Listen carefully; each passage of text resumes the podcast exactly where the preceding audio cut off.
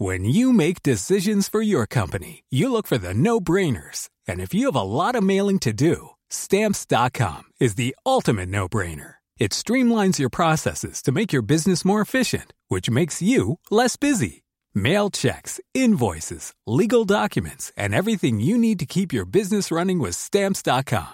Seamlessly connect with every major marketplace and shopping cart. Schedule package pickups and see your cheapest and fastest shipping options from different carriers. With rates up to 89% off USPS and UPS rates. And with the Stamps.com mobile app, you can take care of mailing and shipping wherever you are. Make the same no-brainer decision as over 1 million other businesses with Stamps.com. Sign up with Code PROGRAM for a four-week trial, plus free postage and a free digital scale. No long-term commitments or contracts. That's Stamps.com. Code Program.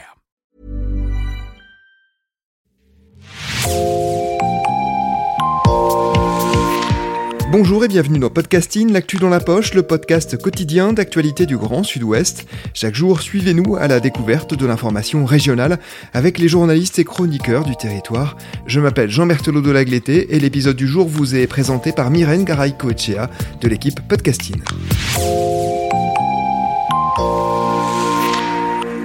Devient-on majeur sexuellement en France? Jusqu'en 1982, deux cas de figure. Soit vous êtes un homme hétérosexuel, l'âge est alors fixé à 15 ans, soit vous êtes homosexuel, et la majorité sexuelle est alors fixée à 21 ans. Podcasting revient sur cette époque violente et discriminatoire pour les gays en retraçant la vie d'un Landais, Bernard Bousset. Ceci est le deuxième épisode sur deux. Pour ceux qui n'auraient pas pu écouter le premier, je vous conseille de commencer par là. L'article est titré Je vais vous raconter ma vie de PD, le témoignage de l'un des derniers Français condamnés pour homosexualité. Il a été publié par Le Monde le 17 janvier dernier. Il s'agit du premier article d'une série de cinq au total. Ariane Chemin, vous en êtes l'autrice, bonjour. Bonjour. Vous êtes journaliste grand reporter au journal Le Monde. Vos enquêtes portent pour beaucoup sur des sujets politiques. Dernièrement, il s'agissait d'Éric Zemmour ou de Didier Raoult. En 2018, vous révéliez l'identité d'Alexandre Benalla dans l'affaire du même nom. Vous nous accueillez aujourd'hui chez vous, à Paris. Dans le premier épisode, nous avons suivi l'enfance du Landais Bernard Bousset. À 20 ans, il a fui Dax et s'est retrouvé à Bordeaux. Un vendredi soir, il sort, comme souvent, au Fuxéen, un bar de la place Gambetta, un bar. Mais la police débarque et l'embarque au poste. Que se passe-t-il pour lui ensuite? Bien ensuite, il va perdre son travail parce que les policiers vont avertir la sécurité sociale de Bordeaux où il travaille, la caisse régionale. Et donc là, il décide de partir avec une personne qui n'est pas son petit ami, mais son meilleur ami, Gégé, comme il l'appelle, qui deviendra plus tard le coiffeur de Brigitte Bardot. Et, euh, d'ailleurs, elle l'appelait... Euh, son petit surnom, c'était la perruque. Alors j'ai fait remarquer euh, à Bernard Bousset que je trouvais que c'était pas très gentil. Mais bon, il paraît que Brigitte Bardot l'aimait beaucoup. Et là, euh, ils, sont, hébergés euh, un moment par les parents de GG. Et puis, ils décident, c'était l'époque quand même du plein emploi, hein. on est dans pleine trente glorieuse, donc ils trouvent du, travail assez facilement. Et ils travaillent pour une boutique de prêt-à-porter qui a à la fois une boutique à Saint-Tropez et une autre à Mégève. Donc, il fait en fait vendeur, euh, l'hiver à Mégève, l'été à Saint-Tropez. Euh, et, là, il commence sa vie d'homme. Avec Gégé. Et à l'âge de 23 ans, il se passe euh, quelque chose de particulier. Il a de nouveau affaire à la police et ça va se passer de manière radicalement différente pour lui. Qu'est-ce qui s'est passé? Il est à Mégève et il rencontre un jeune homme. Il invite, c'est un cas de figure très fréquent que j'ai rencontré beaucoup dans cette enquête. Il invite ce jeune homme à passer la soirée avec lui. Et le lendemain matin, quand il se réveille, eh bien, il n'a plus rien. Il a été dépouillé euh, de, du plus l'argent qu'il avait, de quelques bijoux. Voilà, il se retrouve. Donc, il va très naturellement porter plainte au commissariat sans comprendre qu'en fait, il se jette dans la gueule du loup.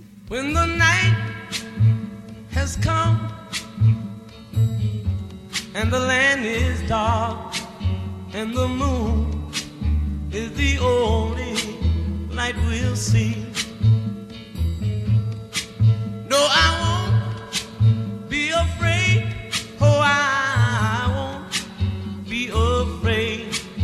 Just as long as you stand, stand by me. So,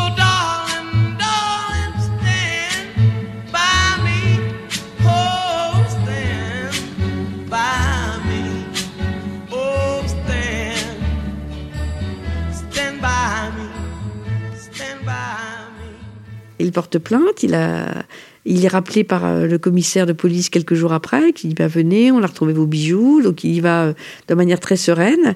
Et puis là, on lui rend ses bijoux et euh, on lui dit Mais voilà, vous savez que vous n'aviez pas le droit vous, de vous retrouver avec ce jeune homme qui n'avait pas 21 ans. Alors il dit Mais enfin, écoutez, il est venu spontanément, je ne l'ai pas forcé.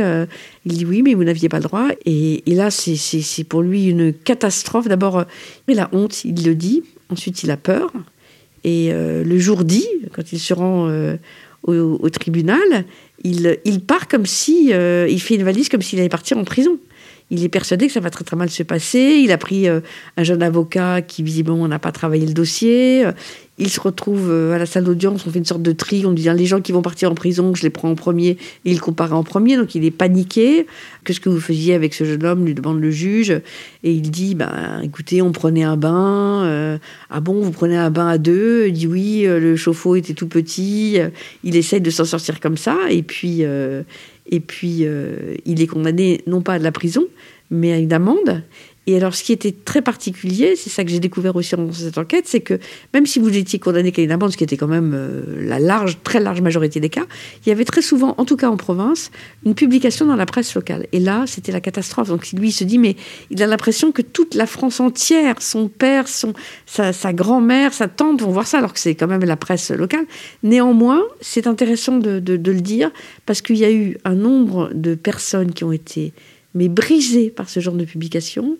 Ça a entraîné des suicides, j'en ai donné quelques témoignages, pour des pères de famille mariés qui euh, n'osaient pas s'avouer à eux-mêmes peut-être ou à leur famille leur homosexualité, qui parfois fréquentaient euh, un bosquet. Euh, c'était souvent des notables de province.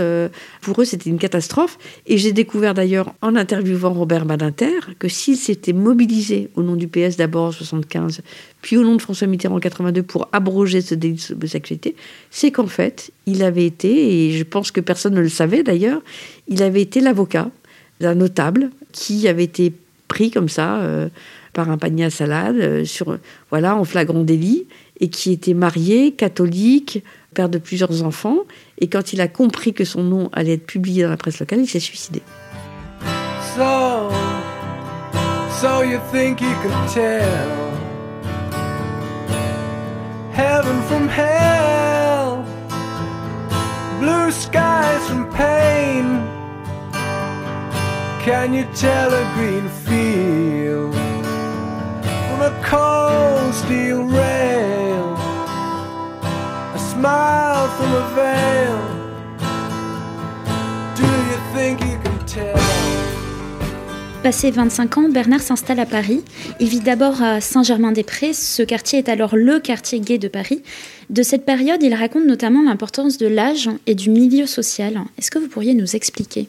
En fait, je me suis rendu compte que si cette histoire n'avait pas été racontée, c'est pour deux raisons. D'abord, parce que les années 80 sont les années SIDA et que ça a tout écrasé et ça se comprend. Hein, euh, euh, des milliers de morts, euh, un militantisme activiste très différent du militantisme des années 70 et c'est ça qui est resté dans les mémoires. C'est 120 battements par minute. C'est un film qui a fait énormément, par exemple, pour la cause homosexuelle et du coup, on a oublié un peu les décennies précédentes. Et l'autre chose qui me frappe, c'est que au fond, on a raconté les, décennies précédentes, mais on a raconté les homosexuels des beaux quartiers ou des qui existaient des, professions en vue à qui n'arrivait jamais rien. Les couturiers, comme Yves Saint Laurent, les artistes.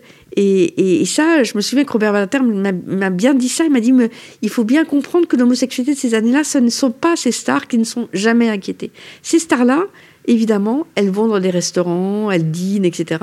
Et puis, il y a souvent un bar où il y a des personnes beaucoup plus jeunes. Bernard Boussel raconte très bien, lui, il allait là, il n'a pas les moyens de déjeuner au restaurant, mais d'une certaine manière, on peut dire que ces personnes plus âgées et plus riches venaient presque faire leur marché dans ce genre de bar. Donc, en fait, je pense qu'il faut avoir une lecture très hum, sociale de l'histoire de l'homosexualité. Je pense qu'on l'a trop raconté de manière parisienne et en, s'intéressant à des sortes de vedettes, comme on disait à l'époque. Et du coup, on n'a pas vu la réalité de cette époque.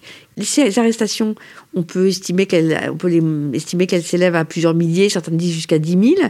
Mais ça se passe où? Ça se passe dans le Pas-de-Calais, dans le nord de la France, dans l'est de la France, dans les départements ouvriers. Ce sont essentiellement ces personnes-là qui sont arrêtées, et ce ne sont jamais euh, les personnes en vue. On arrive à l'année 1982, Bernard a 30 ans. François Mitterrand est le premier président socialiste de la Ve République et une loi est votée le 4 août. Que dit cette loi? La loi, en fait, elle est très très brève, elle tient en une phrase. Elle abroge un alinéa d'une loi qui avait été euh, euh, promulguée en 1942 sous le régime de Vichy. Donc c'est très bref, au fond. Ce qu'elle fait, c'est que cette loi, c'est qu'elle met fin euh, à une disparité entre homosexuels et hétérosexuels. On ne disait pas tellement hétérosexuel à l'époque. D'ailleurs, on n'emploie pas encore vraiment le mot gay. Hein. On dit, c'est pour ça que cet article s'appelle Ma vie de PD, on dit les PD et, les homosexuels s'appellent eux-mêmes comme ça, comme s'ils intériorisaient ce qu'il pouvait y avoir derrière d'injurieux. Ou c'est vraiment le terme de l'époque, c'est le terme des années 60 et 70. Donc au fond, c'est très bref, mais pour cette petite article de loi, ça s'est fait quand même dans une forme d'indifférence parce que Robert Badinter avait pris soin de faire voter ça avant les vacances de Noël, quand les députés étaient rentrés dans la circonscription pour qu'il n'y ait pas. Mais en fait, euh, ça s'est fait quand même sur un vote. Ça paraît assez incroyable aujourd'hui. La droite tout entière, hein, que ce soit les gaullistes sociaux, les libéraux, euh, les chiraciens, les séguinistes, ont voté contre l'abrogation du délit d'homosexualité et toute la gauche comme un seul homme, parce que c'était vraiment, euh, à l'époque, il y avait un vrai clivage, et puis on est évidemment après l'élection de François Mitterrand, vote pour. L'abrogation de ce délit d'homosexualité, il passe à peu près inaperçu, sauf pour la presse communautaire, j'allais dire, et notamment il y a un journal qui a été créé en 1978 qui s'appelle Guépier, qui est euh, le, journal de la communauté homosexuelle, que d'ailleurs souvent on achète euh, en ayant un peu honte au kiosque ou en le cachant dans, son, dans sa mallette tout de suite. Enfin, on n'est pas très libéré pour acheter Guépier. Et euh, Guépier se méfie des politiques parce que depuis le temps qu'on euh, leur promet des choses et que ça ne, vient pas, mais décide in extremis de faire appeler euh, à voter François Mitterrand parce que François Mitterrand est le seul parmi les deux candidats en finale de la présidentielle à dire j'abrogerai le délit d'homosexualité. Et donc le titre de Guépier, en juin 81, et en fait c'est quelque chose de, je trouve de très tragique, ça s'appelle Sept ans de bonheur. Sept ans de la durée d'une quinquennat, mais ils mettent un point d'interrogation parce qu'ils voulaient vraiment être sûrs ce délit va bien être abrogé. Et en fait, très exactement trois mois plus tard, tout, un tout petit article dans Guépier qui raconte que aux États-Unis, c'est très étrange, il y a une drôle de maladie, mais ça doit, être faux, ça doit être encore euh, les gens qui en veulent aux homosexuels, qui toucheraient comment est-ce possible la communauté gay, une sorte de maladie de Kaposi, et, on ne comprend pas encore qu'il va s'agir du sida. Et c'est cette espèce de compression de temps tragique entre finalement cette grande fête homosexuelle qui a lieu en 81, euh, en juin, en disant ça y est, on est comme les autres, eh bien très vite, ils vont être rattrapés par cette épidémie mondiale qui va décimer la communauté. There's a downtown fair singing out Proud Mary as she cruises Christopher Street. And some southern queen is acting loud and mean where the docks and the badlands meet. This Halloween is something to be sure. Especially to be here without you. There's a Greta Garbo and an Alfred Hitchcock and some black Jamaican stud. There's five Cinderellas and some leather drags. I almost fell into my mug. There's a Crawford Davis and a tacky Cary Grant. And some homeboys looking for trouble down here from the Bronx. Pour comprendre la distinction entre les deux différentes lois, en 1791, il y a une loi qui a dépénalisé l'homosexualité. En quoi la loi de 1982 diffère de celle de 1791 En France, contrairement à d'autres pays européens comme l'Angleterre ou l'Allemagne, l'homosexualité n'était pas pénalisée. C'était le cas euh, dans ces deux pays que je viens de citer, et les arrestations et les condamnations ont été beaucoup plus nombreuses qu'en France. Hein. il y en a eu moins en France. Donc on ne peut pas dire que la loi ait dépénalisé l'homosexualité, ce serait faux. Simplement, elle euh, abroge un délit, ou plus exactement, euh, une différenciation, une injustice qui existait entre homosexuels et hétérosexuels. Concrètement, combien d'hommes en France ont été condamnés pour homosexualité avant 1982 On a ce chiffre? Les études sont vraiment balbutiantes. On est très en retard. Et la personne qui règne un peu sur ce, monde de chercheurs s'appelle Florence Tamagne. Elle est prof à Sciences Po et euh, est toujours très rigoureuse et était prudente. Et en fait, c'est parce qu'elle avait donné un interview aussi à Libération, euh, je me souviens, il y a deux ans, où elle disait, en matière de condamnation pour homosexualité, tout reste à faire, mais l'urgence, c'est de recueillir des témoignages de personnes qui sont encore vivantes, parce que bientôt, cette mémoire va s'effacer. Je crois que c'est ça aussi qui m'a motivée. C'est la différence entre le travail du journaliste et de l'historien. Les historiens, ils vont consulter les archives, et le journaliste, il essaye de recueillir une parole vivante. En ce sens, la parole de Bernard Bousset, elle est fondamentale. Euh, et les personnes qui ont témoigné d'autres euh, articles du Monde dans le cadre de cette série, ils l'ont fait beaucoup. Souvent, disait-il, ben, on l'aurait pas fait il y a deux ans ou trois ans, mais on le fait pour l'histoire. Je pense que ça, c'était euh, très important. Et cette historienne, en l'occurrence, elle estime à combien de personnes euh, le nombre de personnes condamnées? Alors pour le nombre de personnes condamnées, tout le monde reste très prudent. Florence Tabagne, elle reste très prudente. Mais d'après les calculs que j'ai un peu exposés dans cette série d'articles, Robert Banater, il a été fouillé dans ses archives, il a vu que au moment de l'abrogation, c'est-à-dire euh, en 81, il n'y avait plus que 150 condamnations, parce qu'en fait le pic des condamnations c'est 68, et puis après ça diminue. Hein. Mais si on croise euh, les différents modes de calcul, les sources des différents chercheurs, le témoignage de Robert Banater, on peut dire plusieurs milliers. Moi je dirais, il faut toujours être très prudent, mais je dirais entre 5 et 10 000.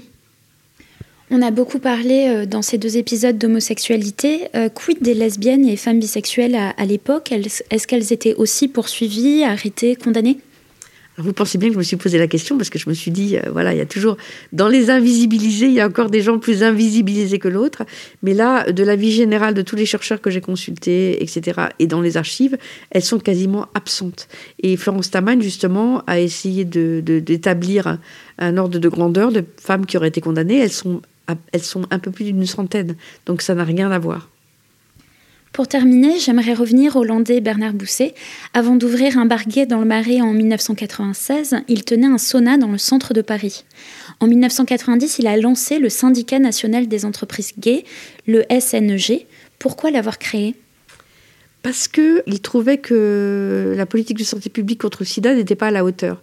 Alors c'est une querelle, euh, je ne suis pas du tout spécialiste, hein, euh, tous ceux qui sont penchés sur les années sida et sur la manière dont la France avait pu gérer euh, cette, épidémie, il y a différentes thèses en opposition. Certains disent c'est la faute de la communauté gay, elle n'a pas fait ce qu'il fallait, elle n'était pas à la hauteur. Beaucoup se disent au contraire que c'est la faute du gouvernement de l'époque, de Michel Barzac, ministre de la Santé. Mais lui, il estimait qu'on devait distribuer des préservatifs dans les saunas et ça lui était refusé. Donc il s'est battu pour ça. Je pense qu'il a créé aussi parce que lui, il a une chance folle. Il m'a raconté qu'il avait une photo chez lui. Ils sont une 14, 14 amis autour de la table. Il y a lui, Bernard, et puis il y a son compagnon, Philippe, qui a été l'homme de sa vie.